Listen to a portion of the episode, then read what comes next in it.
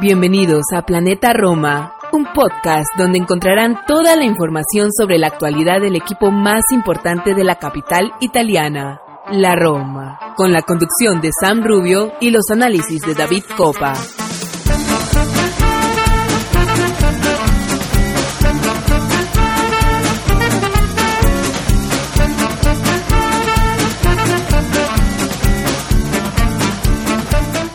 Hola a todos, eh, soy Santi Boys y esto es un nuevo programa de Planeta Roma Podcast. Hoy va a ser un programa un tanto anómalo, en tanto en cuanto yo estoy a los mandos del mismo, y vamos a tener la participación de David Copa, pero no como sucede habitualmente. David no está en vivo en esta grabación, pero sí que vamos a contar con su opinión y su apreciación sobre diferentes temas. Voy a aprovechar para empezar este programa tal y como terminé el anterior, y es hablando de nuestro equipo femenino. Si hace unos días os animaba a todos a seguir la evolución del equipo de Alessandro Espuña en la quinta jornada de la UEFA Women's Champions League, en ese importantísimo partido que enfrentaba, que enfrentaba a las chicas al equipo del Bayern München, en esta ocasión lo voy a hacer para comentar cómo terminó ese encuentro.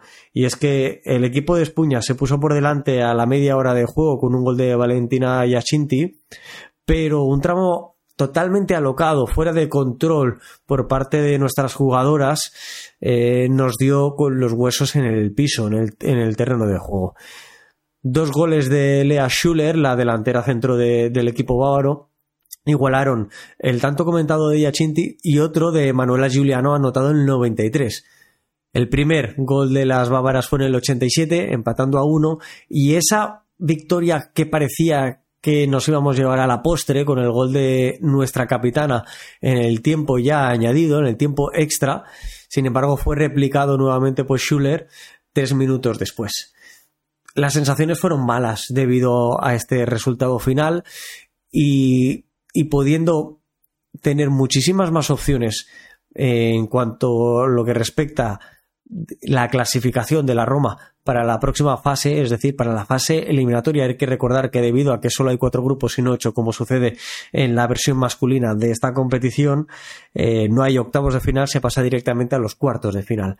La Roma terminó la jornada quinta de la fase de grupos como la inició, siendo la última clasificada de su grupo con cinco puntos, en esta ocasión un punto más.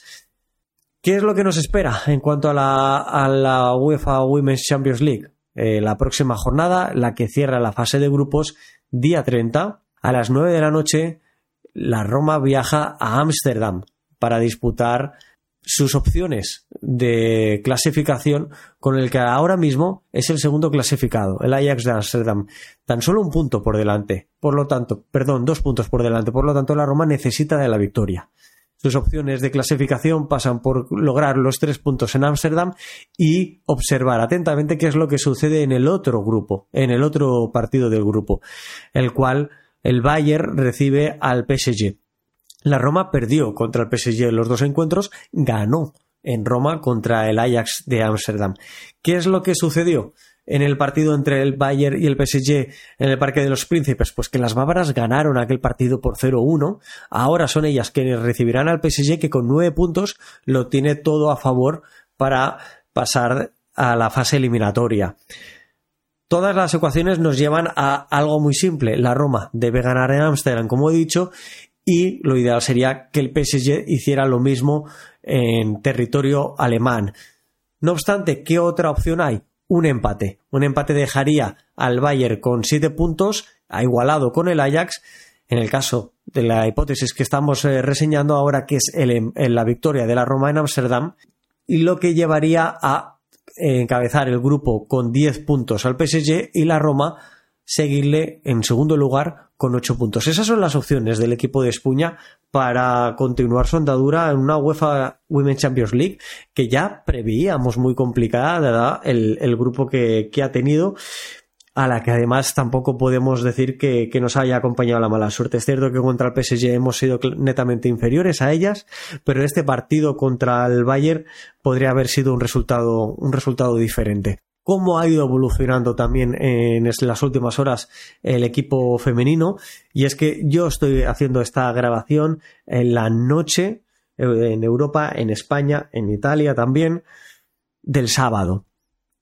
Hoy ha jugado su partido contra la Sampdoria, su partido de Serie A, el equipo de Alessandro Spuña, un partido que ha sido dominado de cabo a rabo por nuestras jugadoras, pero que ha tenido un resultado más corto de lo que venía siendo habitual hasta el mes de, enero.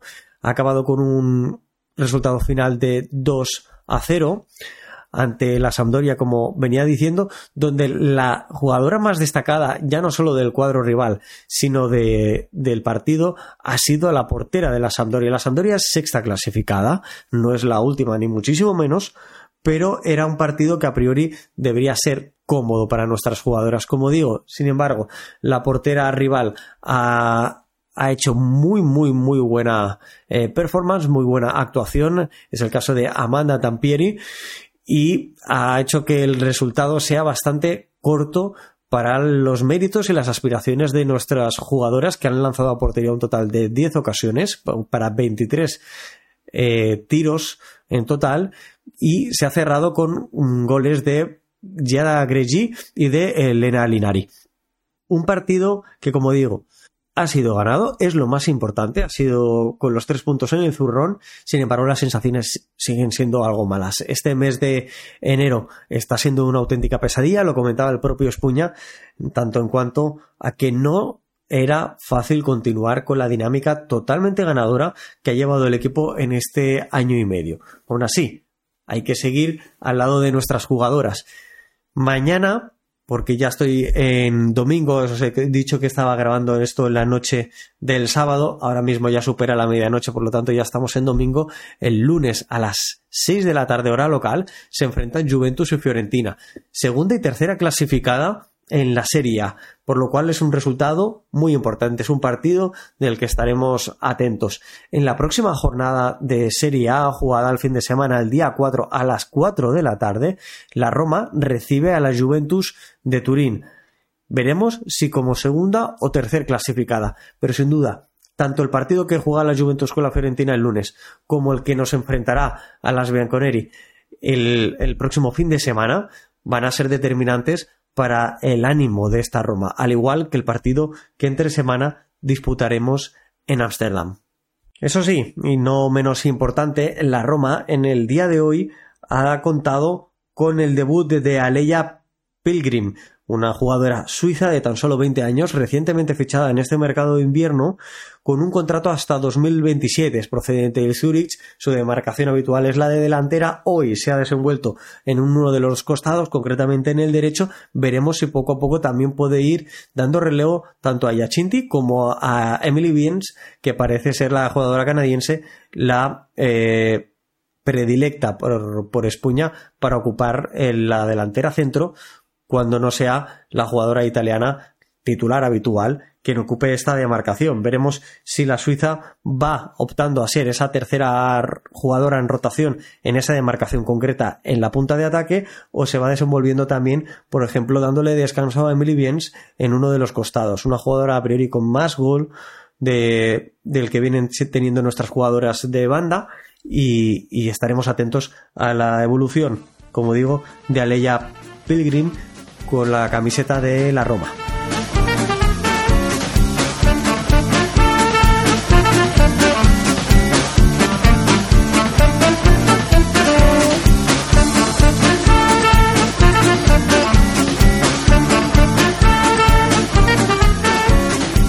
Seguimos para bingo y lo hacemos yéndonos ya al equipo masculino. Un equipo dirigido por Daniele De Rossi que disputó entre semana un amistoso englobado dentro del marco del acuerdo de patrocinio con Riyadh Sessions, ese evento multitudinario que arrastra miles de personas a la capital de Arabia Saudí y que nos ha llevado esta semana a disputar un encuentro amistoso a media tarde a horario europeo en el que la Roma consiguió un resultado favorable y en el que pudimos ver si Daniele De Rossi eh, continuaba con la estructura y esa disposición táctica que ya le pudimos ver en su primer encuentro dirigido a la Roma eh, contra el Elas Verona y qué jugadores menos habituales y jugadores jóvenes del primavera eh, encontraban su espacio para poder desarrollarse, digamos, exhibirse, para poder hacerle notar al técnico su presencia y por lo tanto optar a tener más minutos de forma habitual en la Roma. Ahora sí, cuento con la opinión de David Copa, que nos traslada cuáles han sido sus apreciaciones en este partido amistoso, insisto, sobre la disposición y sobre esos jugadores que destacaría del encuentro. Bueno, Santi, pensando un poco en el partido de Riyad entre al y Roma, que terminó con victoria para Roma, dos goles por uno, goles de Yannick Ferreira Carrasco, de tiro libre, y goles para la Roma de Joao Costa y Romero Lukaku eh, para cerrar el partido. Una disposición táctica muy similar a lo que habíamos visto a la primera mitad del, del partido contra el Gela Verona en el Olímpico debut de Daniele. Eh, por el resto fue muy similar, cambiando algunos protagonistas, cambiando algunos jugadores, eh, manteniendo la línea de cuatro en el fondo, eh, dándole la oportunidad a algunos muchachos, sobre todo con Golish, que es uno de los defensores más talentosos que hemos tenido en los últimos tiempos, a pesar de que aún no está al nivel, por ejemplo, de un Dean Huisen que, que llegó desde la, de, la, de la Juventus y tiene una edad muy similar. Se ve la diferencia en la calidad, pero Golish sin duda es uno de los mejores prospectos defensivos que tiene la primavera. Eh, arrancó de inicio, dejó algunos buenos puntos interesantes, eh, jugó Shelik por la derecha, que mm, no desentonó del todo, eh, pero sabemos que es un jugador que tiene sus límites, incluso se hablaba en los últimos días de que podría ser uno de los sacrificados para hacer llegar a, a otros jugadores en el mercado, como Angeliño, o el propio Valdanzi. Y luego pues, eh, jugó Pisili, que fue uno de los jugadores que eh, Daniele De Rossi destacó en la mesa de prensa de su presentación y de los cual eh, habló bastante bien, ¿no? Y se quedó sorprendido, dijo cuando lo vio en el entrenamiento. Pisili fue titular ante los árabes del Al-Shabaab un partido donde estuvo muy bien el muchacho, llevando bien los hilos, de, haciendo muy bien las transiciones, entendiéndose con el resto de sus compañeros. Y de hecho se hizo popular o viral una imagen que tras el partido Daniel Erosi al sustituirlo en la segunda parte a altura del minuto setenta y tanto, eh, conversaba con el joven Nicolo Visili a, pie de campo explicándole ciertas situaciones de juego eh, y conversando con él como, como eh, solía ser el propio Daniele eh, cuando era jugador. recuerdo, por ejemplo, aquella situación puntual en el partido, eh, en el histórico partido en, San Siro que dejó a Italia fuera del Mundial cuando eh, Giampiero Ventura llamó a Daniele De Rossi y se puso a dar una disertación técnica de por qué no debería entrar él al, campo y sí, y sí hacerlo Lorenzo Insigne cuando Italia necesitaba ganar el partido. Una de las tantas veces que eh, Daniele eh, hacía estos debate de, fútbol a, pie de campo y como lo han dicho muchos de sus jugadores, eh, ya era un entrenador estando en el campo. Hago esta acotación porque se han hecho muchas comparaciones, eh, tristemente,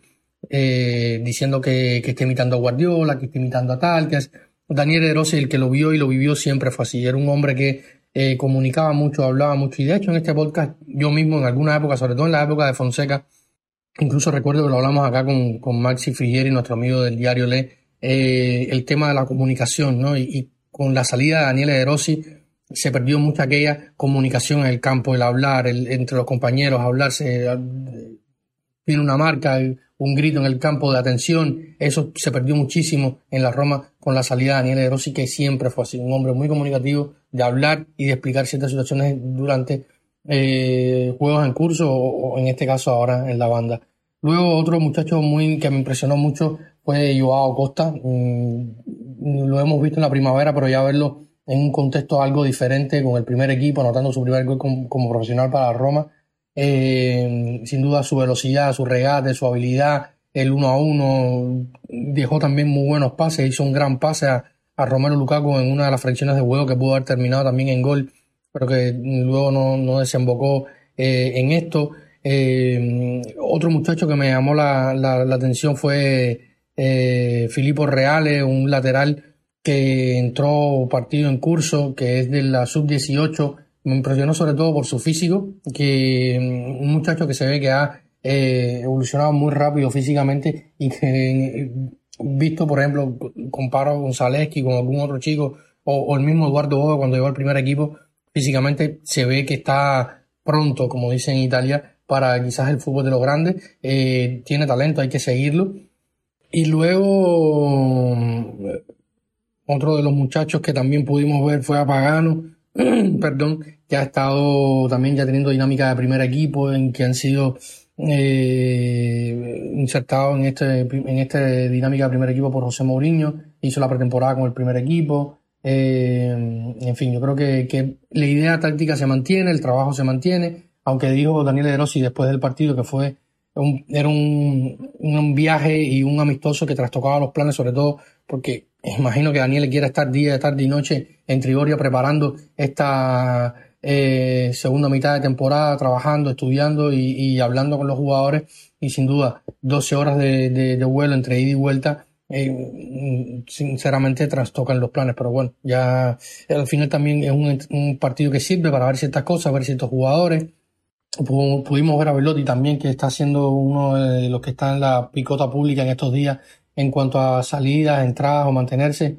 No tuvo un mal partido Velotti, pero tampoco fue mm, descollante. Eh, quizás pudo haber sido más, tuvo un par de ocasiones, pero no pudo eh, convertir. Así que yo creo que estos son, los aspectos más importantes que vi en cuanto al Roma eh, 2, al Chabab 1 en Riyadh. Buen reporte el que nos facilita David Copa del partido disputado en Arabia Saudí por parte de la Roma.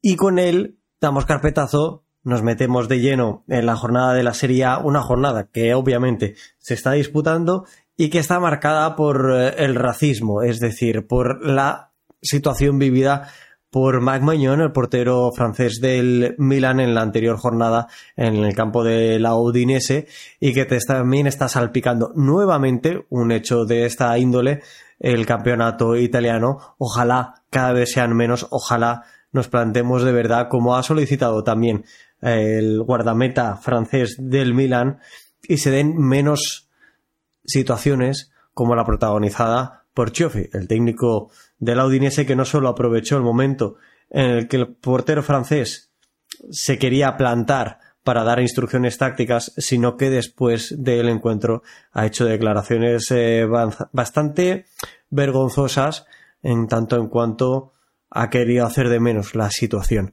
No es para ello. Es una lacra que mancha el fútbol en todos los lugares, pero en Italia estamos lamentablemente, tristemente, muy acostumbrados a vivir. Dicho esto, obviamente es mi opinión, eh, la expreso. Ojalá muchos de vosotros también estéis eh, de acuerdo con ello y entre todos consigamos ir cambiando esta situación. Vamos a repasar cuáles han sido los resultados que se han estado dando hasta la fecha, porque varios de ellos nos vienen muy bien. No vamos a negarlo. En la jornada de, hoy, en sábado, han habido varios rivales directos que han pinchado, que no han sumado de a tres.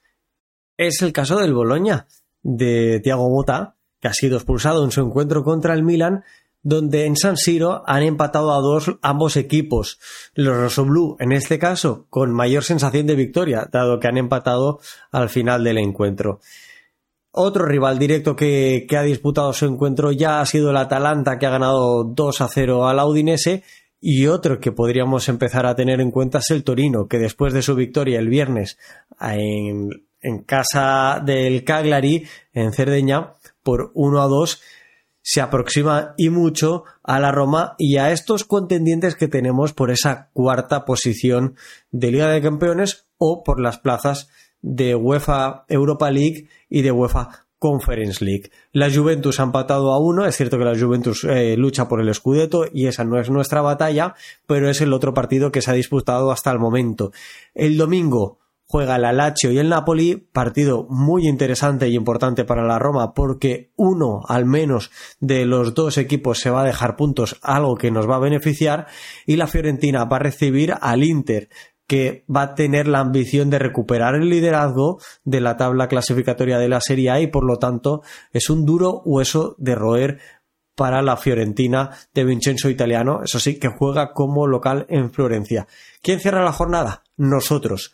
Hacemos una visita en Salerno, estadio cercano, para eh, vernos las caras con una Salernitana que no está atravesando su mejor momento de la temporada, ya que ahora mismo no deja de ser el, farolillo rojo de la tabla clasificatoria con 12 puntos.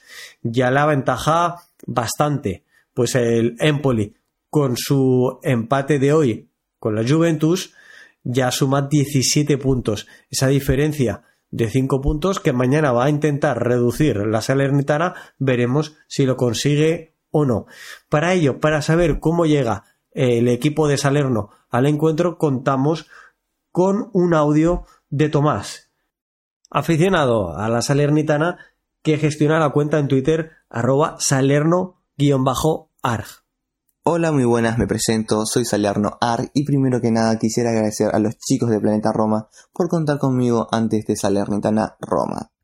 Bueno, como ya todos sabemos, Salernitana no viene en un buen momento, Viene último en la tabla con 12 puntos y a 7 de salvarse del descenso. No solamente está en un mal momento futbolístico, sino que también anímico, ya que viene perdiendo los últimos tres partidos en el último minuto. También contamos con diferentes bajas, tales como la de Día, Cabral y Koulibaly, debido a la Copa de África. Este es un partido muy importante para el conjunto Granata, ya que si no se logra rescatar aunque sea un punto, podemos quedar muy abajo en la zona de descenso. Más allá de todo eso, tenemos un poco de esperanza en que podemos llegar a sacar un empate como los anteriores dos partidos contra la Roma de 2 a 2. Además, Inzaghi poco a poco está encontrando su equipo titular. Ochoa volvió de su lesión, Martigani está mostrando un gran nivel y también hay que ver bien cómo rinden estos últimos fichajes de la Salernitana. En los papeles, por plantilla y por momento anímico, la Salernitana viene mucho peor ante la Roma. Pero bueno, siempre se tiene esa fe a un zapatazo de Candrea.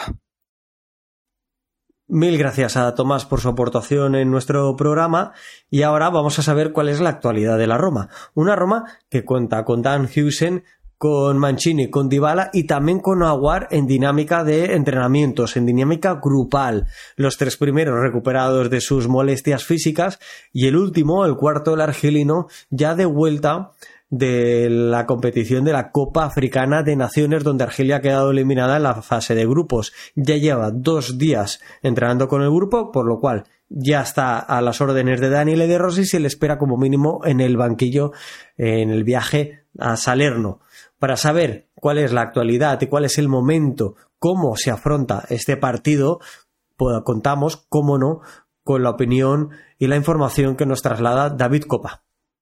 Pensando un poco en el partido del próximo lunes, la Roma visitará en la jornada que se juega este fin de semana en Salerno, en el Aregui, eh, una fecha donde los hinchas y Alorosi eh, no pudieron eh, viajar a Salerno para estar con el equipo eh, por prohibición de las autoridades locales debido a los últimos acontecimientos, sobre todo lo sucedido en el derby, cuando en el derby de Copa, cuando Lazio y Roma se enfrentaron en los cuartos finales de la Copa Italia y hubo algunos enfrentamientos desde las gradas entre la curva sur y la grada Tevere eh, durante el derby y por lo tanto no se ha podido trasladar la afición Yalorossi residente en la capital, en la región de Lazio, hacia Salerno. Un partido que encuentra a dos equipos y como hemos venido comentando, eh, completamente en situaciones muy diferentes, muy complicada la Salernitana del ex Walter Sabatini que ha retornado a la división deportiva, del conjunto Granota, del equipo dirigido eh, por Filippo Inzaghi que entró temporada en curso. Y, sobre esto, básicamente quería comentarles porque es una curiosidad. Sabemos que Daniele De Rossi llegaba a la Serie A sin experiencia previa en la primera división del fútbol italiano, pero sí con un pequeño paso por la Serie B eh, donde estuvo, como todos conocemos, al frente de la SPAL por 19 partidos, donde sacó tres victorias. Eh, y una de esas tres victorias fue casualmente ante la Regina de Filippo Inzaghi, eh, la Pipo, sabemos que ha estado muchos años en la Serie B y su Reina eh, fue un equipo muy competitivo la temporada pasada, como suelen ser los equipos que ha dirigido en la Serie B eh, el ex delantero del Milan. Y eh, fue una victoria muy importante para el, para el Spal en su momento eh, una, un pequeño un pequeño impasse de eso de los mejorcitos que tuvo el Spal que, que hoy está en la serie C y discutiendo eh, por no su, no descender a la, a la serie D. Está colera en su grupo pero la, la, casualidad y la particularidad es esta, ¿no? Que la que en las pequeñas, en esta pequeña experiencia que tuvo Daniel Rossi en la Serie B, una de las victorias fue ante eh, Filippo Inzaghi, eh, compañeros de la selección en algún momento, la selección italiana, y, cuando revisamos la, los resultados de Daniele, eh, en la Serie B fueron tres victorias, como decía, una contra la Reina, una contra el Parma y otra contra el Cosenza por goleada de cinco goles por cero. Eh, pero fueron sobre todo sacar sacó resultados importantes contra equipos como el como el Palermo contra el Bari eh, contra el Parma contra el equipos que eran de la parte alta de la tabla logró sacar resultados importantes a pesar de que no podía lograr no pudo lograr el objetivo de mantenerse hasta el final de la temporada salvarse eh, en, lo que fue un mercado muy deficiente en aquel momento del SPAL.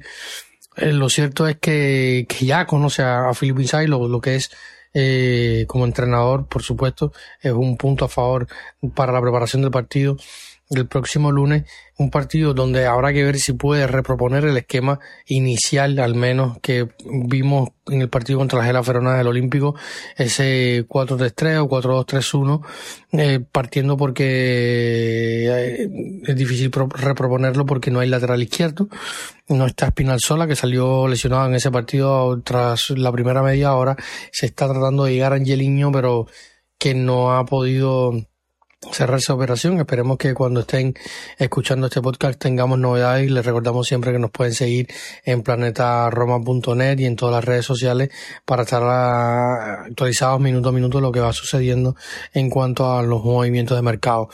Eh, dicho esto, habrá que ver si propone otra solución Daniel Erosi teniendo en cuenta de que no está eh, Espinazola para el partido, quizás pudiera ser Christensen una de las alternativas, ha estado trabajando con un chico español de la cantera, Jan Oliveras, eh, una de las alternativas que vimos, por, por ejemplo, eh, en el partido contra el Verona o en el partido de Riyadh contra el Al-Shabaab fue Rasmus Christensen. Eh, por lo tanto, habrá que ver si está inclinado a mantener el 4-3-3, haciendo alguna, eh, forzando un poco la máquina, moviendo a, a Christensen o haciendo una eh, una excepción con este muchacho de la primavera que tiene muy buenas características. Lamentablemente, eh, Jan ha tenido algunos problemas físicos que no le han dado la continuidad y ese espacio eh, importante en la primavera de, de Federico Guidi, pero sin duda es un chico que tiene mucho talento y habrá que ver si lo quiere lanzar en el fútbol del primer nivel Daniel Rossi. El resto del partido, eh, no estar Leandro Paredes, perdón, no va a estar Leandro Paredes, le comentaba por sanción, pero sí vuelve Brian Cristante, por lo tanto debería ser hombre por hombre. Brian Cristante ocupando la, el puesto en la, en la reyía de reyista, jugando por delante de la defensa, con Eduardo Boy Lorenzo Pellegrini, que hablan que podría tener un rol más de, de mezzala, de, de, de interior eh, ofensivo. En defensa, por lo tanto, también hay una vuelta. Eh, debería estar Mancini entre los titulares. Sabemos que Mancho ha estado arrastrando los últimos meses una pubalgía. En la partido contra la Verona estuvo sancionado. No hizo el viaje a Riyadh para jugar con el Chabab para darle un buen tiempo de recuperación, dos semanas seguidas de descanso en lugar le vinieron muy bien para combatir este problema que ha estado eh, enfrentando en los últimos tiempos. Y, por otro lado, Dan eh, que había sido titular en los últimos partidos, salió con una sobrecarga en los abductores del partido contra el Verona y por lo tanto pudiera ser baja y ahí hacer un, un, relevo en la guardia defensiva y ver a Llorente junto a Gianluca Mancini en esa hipotética línea de cuatro. por lo tanto, el resto, sin muchos cambios, ah, se espera la presencia de Pablo Dybala, que también salió tocado de ese partido contra el Verona y tampoco estuvo en ese grupo de los que viajó a, Riyadh, se quedó en Trigoria trabajando. Y se dice que el, que el, que el Mister de Rossi está trabajando también una alternativa de Zaleski como alternativa al Charawi, jugando un poco más de extremo izquierdo, pegado a la banda y desde a, eh, no recortándose adentro, o sea, jugando más eh, por su pierna y dando, más profundidad por esa banda para que el propio Lorenzo Bellerini, que como comentábamos, jugaría a Metzala, pudiera ocupar esos espacios que va dejando Zaleski que ocupa, que correría hacia, hacia adelante. Eh, lo cierto es que se está haciendo mucho trabajo en Trigoria, un partido que hay que ganar de tres puntos para seguir eh, en ese tren eh, persiguiendo los puestos champion y lograr, para tratar de lograr el objetivo a fin de temporada eh, en este grupo de pequeños partidos donde ah, la esperanza es poder sumar eh, nueve de nueve posibles contra Gela Verona Salernitana y Cagliari que ha perdido eh, en esta fecha, abriendo la, la, fecha en el partido ante Torino, dos goles por uno, un partido donde, donde Iván ya Milinko Isai fue figura y no le permitió al conjunto de, de don Claudio Ranieri sacar los tres puntos. Así que era esta la pequeña curiosidad que quería comentarle. Y lo que es muy bueno para la Roma, ¿no? Que ya Daniel Rossi se ha enfrentado a Filippo Inzaghi como entrenador y le da un conocimiento táctico de cuál puede ser la idea de Super Pipo. Así que muchas gracias por estar siempre. Recuerden que eh, siempre pueden estar conectados a Planeta Roma y escuchar siempre nuestros podcasts. Así que un saludo tengan todos y nos estamos viendo próximamente.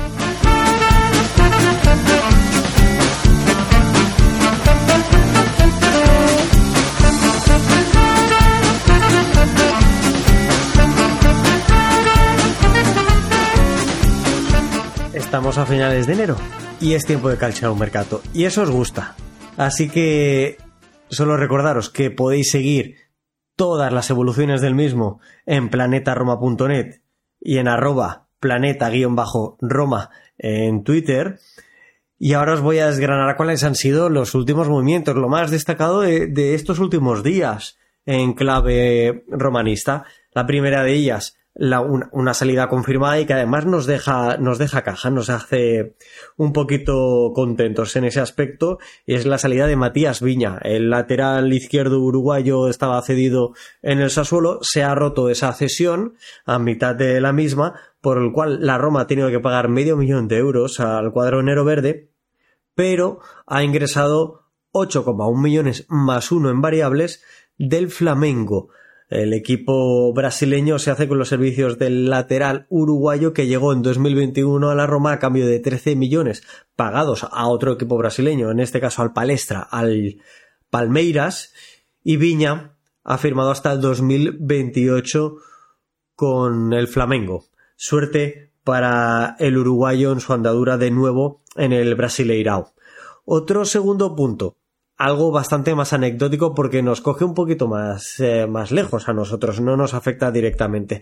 Y es el caso de Nemanja Matic, que deja el Rennes por el Olympique Lyonnais, por el Lyon, el cuadro francés, hasta 2026. Un equipo que apenas ha salido esta jornada de forma momentánea de la parte baja clasificatoria de la Ligue 1. Veremos cómo acaba la temporada. Sin duda tienen plantilla para estar fuera, pero eh, la temporada que han ido haciendo los jugadores eh, del Olympique Lyonnais no ha sido buena. De refuerzo de lujo en ese aspecto con un Nemanja Matic que ha sido mucho más noticia por su parte extradeportiva que deportiva, ¿no? Su rendimiento dentro del terreno de juego en las últimas semanas, algo que nos ha eh, removido, algo que nos ha hecho recordar también su salida, su salida de la Roma. En tercer lugar, David Mastrantonio, jugador portero, en este caso guardameta, de la Roma, que viene estando cedido en el Monterosi del grupo C de Serie C. No ha visto minutos apenas en lo que va de temporada y todo apunta a que se romperá esa cesión para cambiar de equipo y cambiar de grupo, pero no de categoría. Seguiría en la Serie C, en este caso en el Pro Vercelli en el grupo A. Eso sí, el Pro Vercelli, un cuadro mítico y que logró levantar el Scudetto, o mejor dicho, la Liga Italiana en sus primeras ediciones, eh, ahora mismo va en quinta posición. Sin embargo, en el grupo C, quien cerra es su hasta ahora equipo, el Montero. Si veremos cómo evoluciona el jugador, cómo evoluciona Mastro Antonio para lograr tener más minutos, más protagonismo y ir eh, progresando en su, en su desarrollo como futbolista. En cuanto a las salidas, unas salidas que se antojan muy muy necesarias e importantes para que se acaben dando las, las entradas en el equipo de Daniele De Rossi. En la rampa de salida está Kumbula, a priori con interés de Cremonese, Empoli, Genoa y Torino. Todo apunta a que el cuadro granata podría ser su destino final. La relación con eh, Iván Juric, quien lo hiciera destacar en las filas de Lelas Verona, es un binomio que nos puede beneficiar desde la perspectiva de aumentar el rendimiento de que el jugador pueda tener minutos de juego, confianza de un entrenador que ya lo conoce, por ahí aumentar también eh, su valía económica y dar con un beneficio para la Roma, ya sea en cuestión de minutos y de rendimiento, de que el jugador vuelva a cobrar esa confianza que vivió en Verona, o bien de en un futuro traspaso. Veremos cuál es su caso. Con él están Chelik, el turco, y Velotti, que ha sido fuertemente relacionado con el Real Betis Balompié español después de la salida de Borja Iglesias rumbo al Bayer Leverkusen alemán. Veremos qué es lo que acaba sucediendo. Uno de los protagonistas de esta jornada es Tommaso Baldanzi, jugador del Empoli de 20 años, que ha marcado el gol que ha dado el empate al Empoli ante la Juventus eh, de Turín. El jugador internacional con las categorías inferiores de la Nazionale está fuertemente relacionado con, con la Roma. Incluso en las últimas horas hemos podido ver cómo aficionados le cuestionaban a Tiago Pinto sobre ello y al hasta ahora director deportivo de la Roma se le escapaba una sonrisa que nos hacía creer o nos hace creer que si no está cerrado falta muy muy muy poco para ello. ¿Va relacionado con lo anterior? Pues eh, todo lo que se filtra hasta el momento es que no puede llegar el joven jugador del Empoli si no hay alguna salida antes. Y el último punto de este apartado de Calcio Mercato no es otro que Angeliño, jugador español que mañana domingo, o hoy domingo, probablemente cuando lo estéis escuchando, debería formalizarse su llegada a la Roma. Ahora mismo toda la información que se maneja, insisto, la podéis encontrar en planetaroma.net, es que el acuerdo con el Leipzig, el equipo de Alemania del Este, el que fuera Alemania del Este, por supuesto, el equipo alemán está cerrado, falta acordar con el Galatasaray los acuerdos de esa ruptura de la cesión, a priori el cuadro turco no estaba interesado en continuar con ella, y todo apunta a una cesión hasta final de temporada, hasta junio, con una opción de compra de 5 millones. Veremos cuál es el final de, de esta negociación. Esperemos que sea con Angeliño como jugador de la Roma. Hablábamos de él en el anterior programa. Yo mencionaba que me parecía un jugador un tanto desequilibrado y que además que estaba viniéndose un poquito a menos.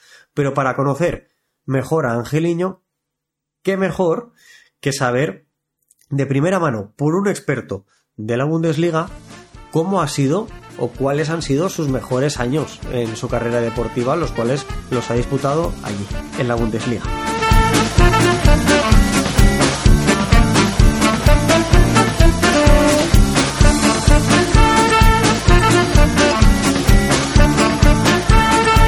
Muchísimos son los rumores, tantos como páginas escritas en los portales web, que nos llevan a entender que Angeliño, jugador español, está muy cerca de ser uno de los fichajes de este tramo final del mercado invernal para nuestra Roma.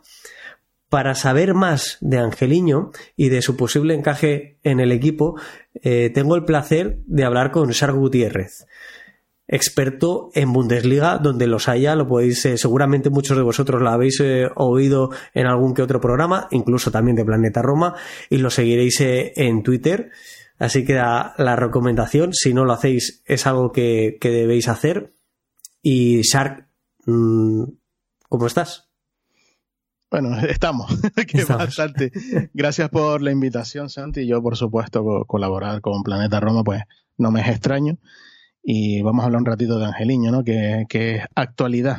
Sí, como decía, Sargue en, Twitter, yo le voy a seguir llamando Twitter, creo que como yo, muchísima más gente. Eh, arroba Sar Gutiérrez en Twitter lo podéis seguir, habla muchísimo de la Bundesliga, obviamente de su equipo, de Las Palmas, eh, pero insisto, para aquellos que nos gusta el fútbol germano, mm, vale, la, vale la pena. En ese fútbol, Angeliño desarrolló una parte de su trayectoria deportiva. Un jugador que mm, salió del fútbol base del Deportivo de La Coruña para ir a parar al del Manchester City y a partir de aquí empezar a dar más vueltas que una peonza. Pasos por el New York City, por el Mallorca en segunda división, en Lac Breda, en Países Bajos, que fue una explosión para el jugador, le facilitó llegar al PSV Eindhoven que pagó una transferencia eh, por él y de ahí volvió a Manchester City. A nivel de números, ese paso por, Países Bajos es evidente que es el que justifica que el City apueste por su retorno y luego se pueda eh, nutrir económicamente de un traspaso a la Bundesliga, en este caso al Herber Leipzig. ¿Quién es Angeliño o qué papel desarrolló Angeliño en esas tres temporadas de Basic en el que fue de, más a menos, muy probablemente Shark, porque mm. Angeliño llega en un mercado invernal con un coste de 16 millones de euros, paga eh, el equipo de Alemania del Este. Y en esa primera temporada, en esa media temporada, 13 partidos, un gol, dos asistencias. Pero claro, es que venía de sumar 9 y 10 eh, participaciones en goles en Países Bajos entre el, el NAC Brega y, el PSV Eindhoven. Las expectativas eran buenas, sin duda alguna. Bueno, también hay que entender un poco el, el lore, ¿no? El contexto en el que ficha el Leipzig. El Leipzig es un equipo que ahora mismo lleva una política de fichajes, de contrataciones que suelen estar basados en jóvenes promesas, principalmente aderezadas con algún aderezadas con, con, fichajes pues tipo como el de Kevin Campbell o el de Xaver Slager que son gente con, con bastante experiencia en Bundesliga o por lo menos con experiencia previa demostrada. Y, y bueno digamos que Angeliño formó parte de ese de, de, de esa digamos mm, política de fichajes que, ha caracterizado a Leipzig desde hace, desde prácticamente su, invención y, su llegada a la Bundesliga. Entonces, a partir de ahí, pues evidentemente estamos hablando de un chico que empezó siendo extremo en, el deportivo y que como todos los extremos, pues o casi todos los extremos, termina reubicándose un punto de partida mucho más, eh, más atrás. Y creo que a partir de ahí el PSV brilla. En el PSV con espacios, con un, fútbol también con muchas semejanzas al alemán, pues creo que tenía pues ese contexto ideal para eclosionar, ¿no? Sí es verdad que, como bien dices, el City era propietario de sus derechos. Es verdad que el City en el City o en el Manchester City no juega prácticamente nada, porque ahí Guardiola decidió, pues, en su momento pensar en otros, en otros jugadores. Y lo cierto es que el Leipzig era una oportunidad no solo a nivel, a nivel de, deportivo para, para jugar, ¿sabes? Para desarrollarse como futbolista y sus características, sino también una, pensando un poco a futuro en una plataforma de lanzamiento para, quién sabe si la selección, quién sabe eh, si, por ejemplo, un fichaje pues por otro grande, ¿no? En algún momento de su carrera. Evidentemente esto no ha sido así, es verdad que tuvo dos años muy buenos, donde incluso la época de Luis Enrique en la selección española, pues se le dijo mucho que convocar a Angeliño porque estaba en un momento de forma muy bueno, pero bueno, la selección española en el flanco izquierdo ha tenido la suerte de, bueno, de contar buenos exponentes, ¿no? Como José Gallá. Entonces, al final era muy complicado, pero, pero el, rendimiento estuvo ahí y, bueno, eh, por características es un futbolista muy, muy concreto que no encaja en cualquier equipo tampoco.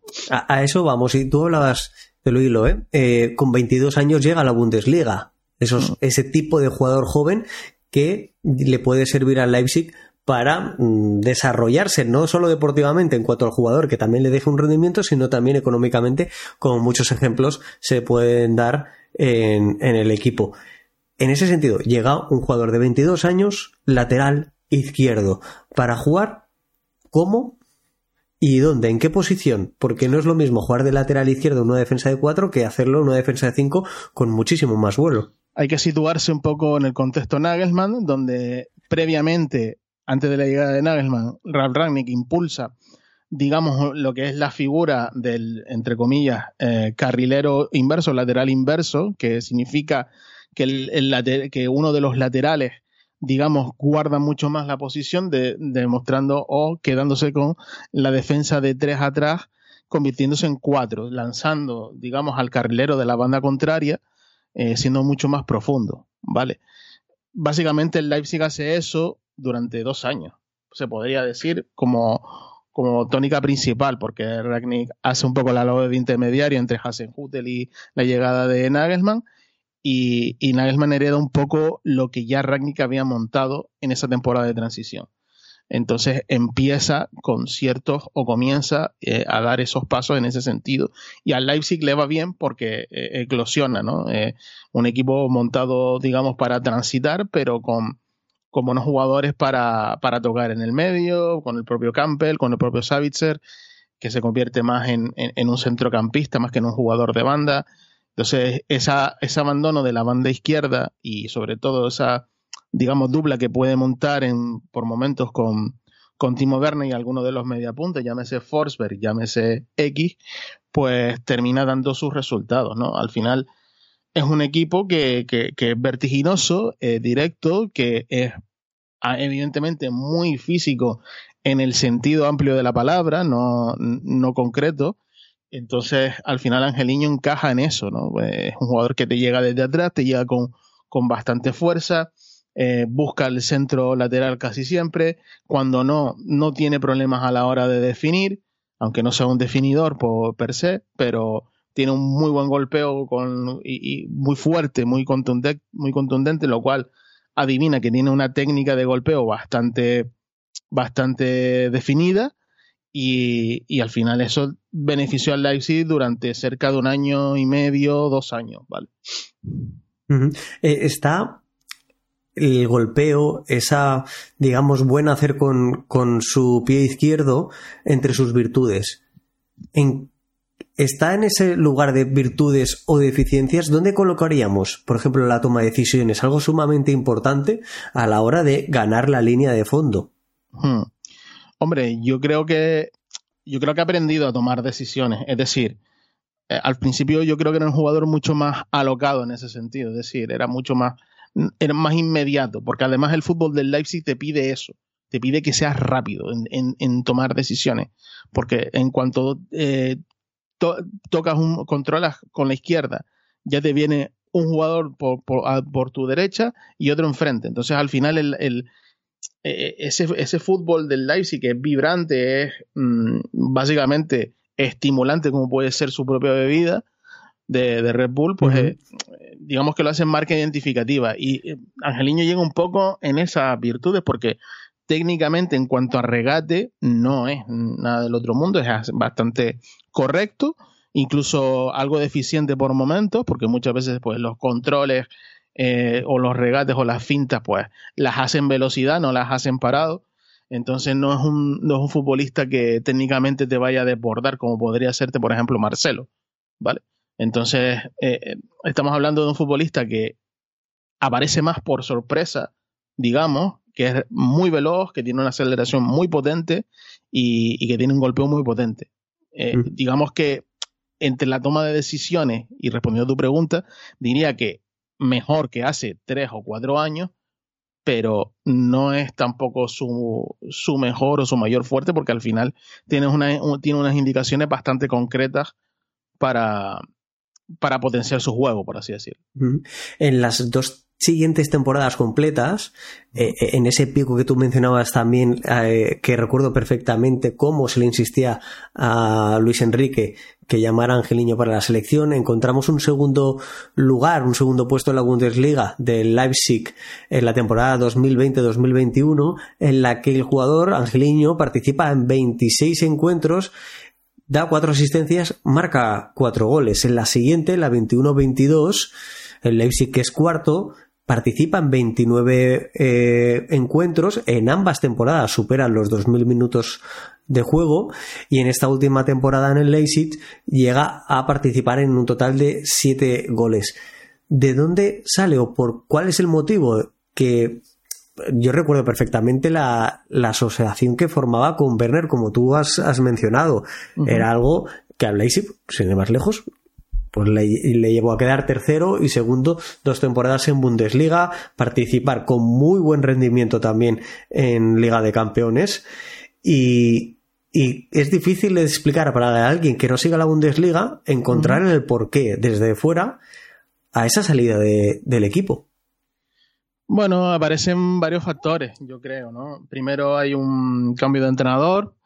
Eh, Marco eh, Nagelsmann empieza a dejar de contar con él. También creo que hubo algún tipo de roce interno que, le, que no le ha permitido a Angeliño, pues, digamos, ser titular. No sé hasta qué punto lo del roce interno, pero creo que eso pasó ya en el último año de Nagelsmann antes de que, de que este se fuera al Bayern y, se encontró con y Rose se encontró con un jugador que no quería para porque su fútbol porque quería porque Rose creo yo mm, le gustaba más la idea de tener un, un, lateral menos vibrante y tener un poquito más de control sobre lo que está pasando dentro de lo que es contexto Leipzig, ¿vale? Entonces, quizás ven un poco motivado por, por esos dos factores. También es verdad que eh, cuando Angeliño, digamos, eh, sale, de, sale del Leipzig lo hace porque ya eh, ese, ese inicio de, de Marco Gose, pues ya no, se ve que no cuenta con él, ve que no le, no le da bola, ni siquiera que entra poco en las rotaciones.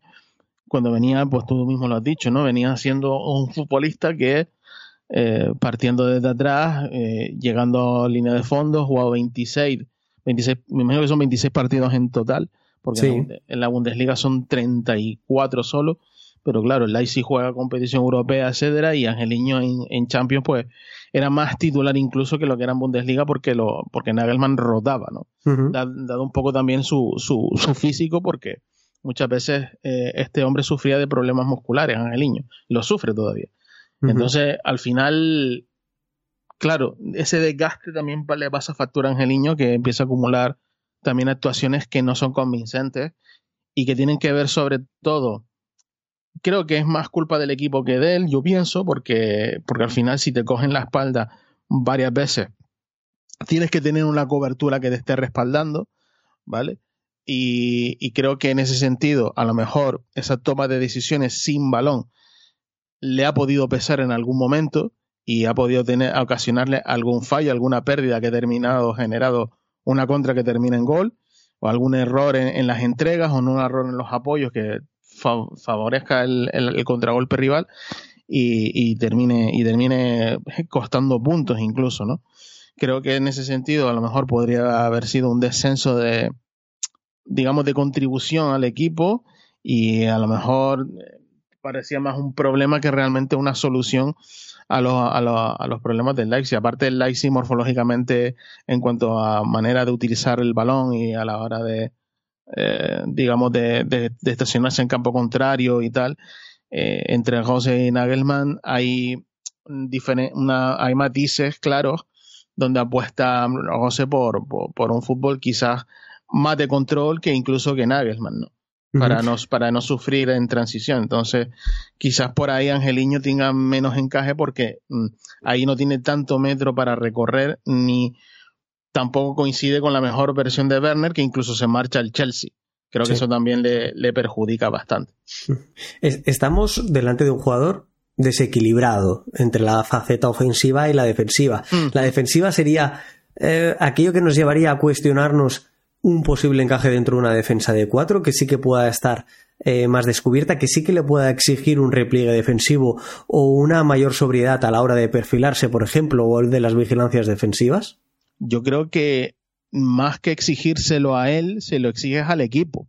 Porque realmente mm, cuando juegas con, un lateral, con, con, un carrilero como Angeliño, la defensa de cuatro obliga a que el central del perfil izquierdo sea más una especie de central lateral que ocupe ese espacio.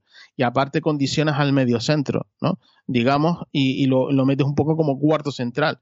Eh, haces que tengas que hacer esas coberturas por dentro. Entonces, para cubrir un poco el, perfil del, del central. Entonces, obliga a cambiar dos o tres cosas a lo mejor de un equipo normativo, ¿no? Que juegue con 4-2-3-1, por poner un ejemplo, y que le dé vuelo a ese carril. A ese carril.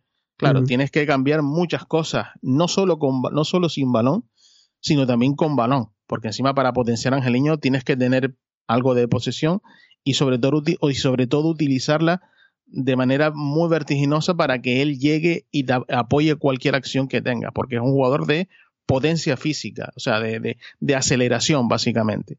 Y es algo que yo creo que con el paso de los años los, los, seres humanos vamos perdiendo un poco, ¿no? Esa potencia física. Entonces, eh, creo que las dudas pueden venir un poco por ahí. Creo que si hay que reconvertir a, a Angeliño, tiene que ser un poco desde de ese prisma, ¿no? De, de, de, hacerle tomar mejores decisiones en parado y que termine siendo un futbolista que dé apoyo constante, eh, tanto si el delantero se abre a una banda para, para buscar o generar superioridad en el carril izquierdo, como si lo hace por dentro, como si dobla por dentro. Al final es un, es un jugador que, que también, pues bueno, como te digo, puede jugar también incluso de, de, doble lateral, ¿no? En este caso, qué sé yo, si la Roma puede utilizar un 4-4-2 Mm, bastante prototipo con, con, bandas que puedan, digamos, generar o, o, que sea bastante protagonista por banda, que es un poco también lo que le pasó en, aquel, en ese momento cuando llega al Leipzig, donde el Leipzig, digamos, utiliza las bandas como punto de entrada o de conexión para, para generar peligro, pues en el caso de la Roma podría ser una cosa así, ¿no? Eh, ser un poco lateral con un, digamos, un, digamos, un jugador defensivo o un extremo defensivo, por así decirlo. Y mm, esto es, seguramente los que me hayan jugado el FM me van a entender. Em, que sea un, jugador que, que, condicione cosas, que toque cosas, pero que le permita explotar llegando desde atrás.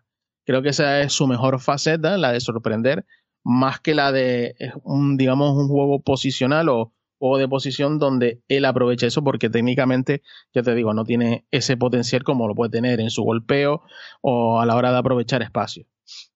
Eh, Angeliño pasó tres temporadas o dos temporadas y media en el ASIC. Ya he mencionado la, la campaña pues 2021 en la que en la que llega pero también en la que hace en la que llega digamos a hacerlo completa por primera vez en la que hace también mejores números la 21-22 en las filas del Leipzig y una última temporada en Bundesliga cedido en el Hohenheim el equipo de Semgin donde también disputa 33 partidos de Bundesliga otros dos de, de FB Pokal. Como antes mencionaba Sark es evidente los datos que yo ah, mencionaba y hacía referencia son únicamente de, de Bundesliga. Si aquí le incluimos Champions y DFB Pokal eh, en el caso de Blaisic estamos hablando de un jugador que supera la treintena de partidos por temporada e incluso la decena de participaciones en gol, su temporada fetiche como he mencionado, incluso llegando a unas 17 participaciones de gol que partiendo desde un lateral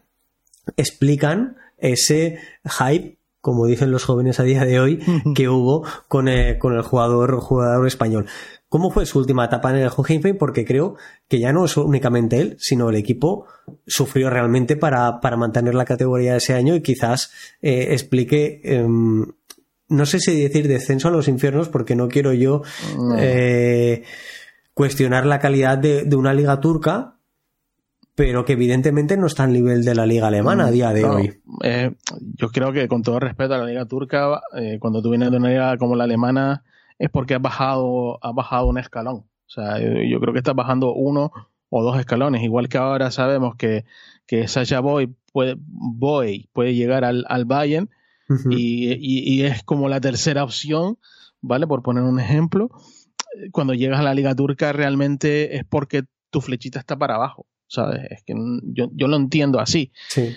Entonces, al final este, ese tipo de ese tipo de perfil en Turquía tal lo que he leído y he entendido a, gente que sigue la liga turca es que le puedan potenciar digamos a los jugadores locales digamos y, al fútbol local eh, una, una especie de modelo en el que fijarse vale entonces mm. eso cuando tiene 29 30 años es comprensible pero claro. que Angelini llegado con 26 entonces, claro, ahí se entiende más que es más una cuestión de quiere más minutos ganando, ganando también más o menos con el mismo sueldo que tenía en Leipzig y, no perder competición europea, que al final es exposición. Y al final, como el Galatasaray también juega competición europea, pues por eso llegó ahí. Pero en el caso del, me explica el caso del Hoffenheim, el Hoffenheim es un equipo que es muy RB Leipzig, eh, digamos que incluso pionero o previo al, al RB Leipzig, ¿no? Porque al final es un, un tipo como Ralf Rani que, digamos, en 2009, 2010, lo bueno, un poco antes, lo cambia todo y establece un, un modelo de juego que luego exporta como imagen de marca Red Bull. Entonces, eh, digamos que es en ese momento, porque eh, al final el Hoffenheim durante los años de Nagelsmann, pues está prácticamente en Champions, si no en Europa League, año por año. Y, cuando llega, cuando cambia de entrenador, pues bueno, se encuentra, se encuentra, digamos, eh, dificultades. En el primer año con Sebastián Jones creo que no, que no es malo, pero el segundo sí, lo sustituye Pellegrino Matarazzo, que era técnico del Stuttgart, y que en, eh, hay similitudes en ambos a la hora de las formaciones, a la hora de utilizar los carriles como, como puntos de entrada, ¿vale? O puntos de conexión y en el caso del Hoffenheim se vio favorecido porque eh, en la izquierda, pues bueno, eh, tenía a, Robert Scott, creo que se llama Robert Scott, eh, como carrilero y era un, digamos, un jugador igual que Angeliño, pero readaptado más tarde. Entonces, esas carencias, sobre todo a la hora del retorno, que Angeliño al final, a la hora de retornar, pues tiene, digamos, tiene ese carácter corrector, por así decirlo, por velocidad al menos, eh, no lo tenía. Entonces al final se asienta en la banda izquierda y le permite a Scott jugar a una altura mayor, donde pueda explotar un poco más. Es verdad que el Hoffenheim, pues en Alemania tiene la fama de ser un equipo muy ofensivo, que, se ve muy expuesto la mayoría de las veces tras la pérdida y que sufre en ese, en ese sentido porque no tiene calidad, no tiene calidad suficiente a nivel defensivo para, para jugar. Yo creo que incluso otra cosa porque es, digamos, eh, identidad del club. Ya está, no, no, otra cosa. Muy bien, Shark, muchísimas gracias por ayudarnos a, entender eh, el paso de, Angeliño en la Bundesliga. Como he dicho en la introducción, creo que la parte más importante y relevante eh, en el ámbito o la carrera profesional del jugador español y, y que nos pueda hacer encajar o más o menos eh, una posible llegada que todo parece indicar que, se pueda producir en las próximas horas a, la Roma. Así que te lo agradezco mucho, Sark. Hacía mucho tiempo que no hablaba contigo y, para mí siempre, siempre es una buena experiencia y una alegría. Para mí es un placer colaborar con ustedes y hace que uno se sienta un poquito más útil, siempre lo digo. Un placer, Santi. Gracias a Shar nos podemos hacer una idea de cómo podía encajar Angeliño en el esquema táctico, en la idea de juego que está desarrollando eh, Daniele De Rossi, aunque sí que bien es cierto, yo después de la charla con el bueno de Shark, acabo teniendo la sensación de que Angeliño nos hubiera cuadrado fenomenal en la antigua idea de juego de Mourinho, haciendo eh, digamos, las veces de Spinachola, donde Spinachola no acababa de definir bien, sus centros siempre iban mal dados y quizás Angeliño aquí nos habría sido de, gran ayuda. Veremos cómo puede encajarlo Daniele De Rossi, veremos si es algo, quizás conozcamos más adelante, si es algo que ya venía tratándose antes de la destitución del técnico luso, o si por contra Daniele De Rossi ha sido quien ha dado el visto bueno final para, para dicha contratación, que insisto, ahora mismo cuando yo estoy grabando no es oficial. ¿Qué es lo que necesitamos saber de Angeliño? ¿Qué es lo último que nos queda? Pues qué es lo que le ha pasado al jugador español en sus meses en Turquía. ¿A qué se debe en los pocos minutos de juego? Y para ello tenemos una opinión contrastada, una opinión de primera mano de Alejandro Parra, experto en la Liga Turca. Un placer estar por planeta Roma nuevamente después de, ya un largo tiempo para comentar sobre un nuevo fichaje de, la Roma, un fichaje que aunque ilusiona su actualidad, o sea, aunque su actualidad no es la mejor, vamos a decirlo así, eh, ilusiona bastante por, por el rendimiento que ofreció en Alemania ofreció en las grandes competiciones europeas. Así que yo creo que si De Rossi eh, termina dándole ese grado de importancia termina haciéndole rendir, yo creo que a ser un fichaje eh, buenísimo para, para la Roma. Eh, mencionaba que su actualidad no es la mejor porque básicamente en Galatasaray se esperaba muchísimo de él, o sea, era un jugador que en Alemania promediaba vamos a decir un número, 10 asistencias por temporada, que para un lateral izquierdo eh, son números realmente buenos. Eh, en Turquía, una liga eh, objetivamente inferior a, a la liga alemana, se esperaba que su rendimiento, o sea, que esas 10 asistencias se convirtieran probablemente en 15 o quizás un poco más y realmente ha quedado bastante de ver, ¿no? O sea, un equipo sumamente ofensivo que, que digamos que podría haber explotado sus cualidades, como lo ha hecho, como lo hizo el otro lateral, el, lateral derecho de Galatasaray, Sacha Boey, que ahora mismo parece que lo va a fichar el Bayern Múnich, así que eso te puede dar a entender que Galatasaray es un contexto bastante favorable en que cualquier futbolista podría rendir realmente. Eh, Angeliño siempre dejó una imagen de que era un quiero pero no puedo constante, ¿no? aportaba, eh, en ataque siempre se le veía activo, a pesar de que no llegara en, tema números eh, no llegar a, sumar, siempre se le veía activo, siempre se le veía eh, dando muestras de que, de que podía hacer daño por ese costado izquierdo. A nivel defensivo siempre dejó muchísimo de ver, o sea, pero eso es una cualidad que yo creo que en Alemania también eh, tenía. a nivel defensivo, no, a mí no me parece personalmente el mejor lateral de, de, izquierdo del mundo en ese sentido. Creo que le cuesta bastante, sobre todo porque es un lateral que juega bastante avanzado, bastante arriba con bastante proyección eh, ofensiva y yo creo que al final eso le termina perjudicando a la hora de tener que regresar a, salvar una jugada, eh, por poner un ejemplo. Mm, creo que es un futbolista todavía rescatable, por, por decirlo de alguna forma. En Galatasaray se quedó en 19 partidos jugados porque si llegaba a 20 se activaba la cláusula de 6 millones que, que Galatasaray no quería pagar no quería pagar por él. Los partidos de Champions los jugó todos, o sea, incluso la, la, la, la previa Creo que solo faltó un partido en las previas. Anotó un gol que al final terminó no dando la clasificación a Galatasaray, pero fue clave para que el molde no empatara aquella, aquel playoff de, de Champions. Es un gol de falta, por cierto. eso te puede dar entender que es un futbolista que, que, que en ataque es bastante activo. Y fuera de ahí, la verdad que su rendimiento yo diría que fue un 5 de 10 por, por lo que se esperaba realmente y lo que terminó siendo pero si se enfoca y si mejora ciertas cualidades, yo creo que Angeliño todavía es un futbolista sumamente válido para, para la élite europea, para las aspiraciones de la Roma, que no son pocas, que no son, son, grandes aspiraciones, y, para lo que realmente buscará Daniel de Rossi ahora en, en, esta etapa suya. Un placer estar por aquí, un, un abrazo para, para todos los oyentes y esperemos que vaya bien.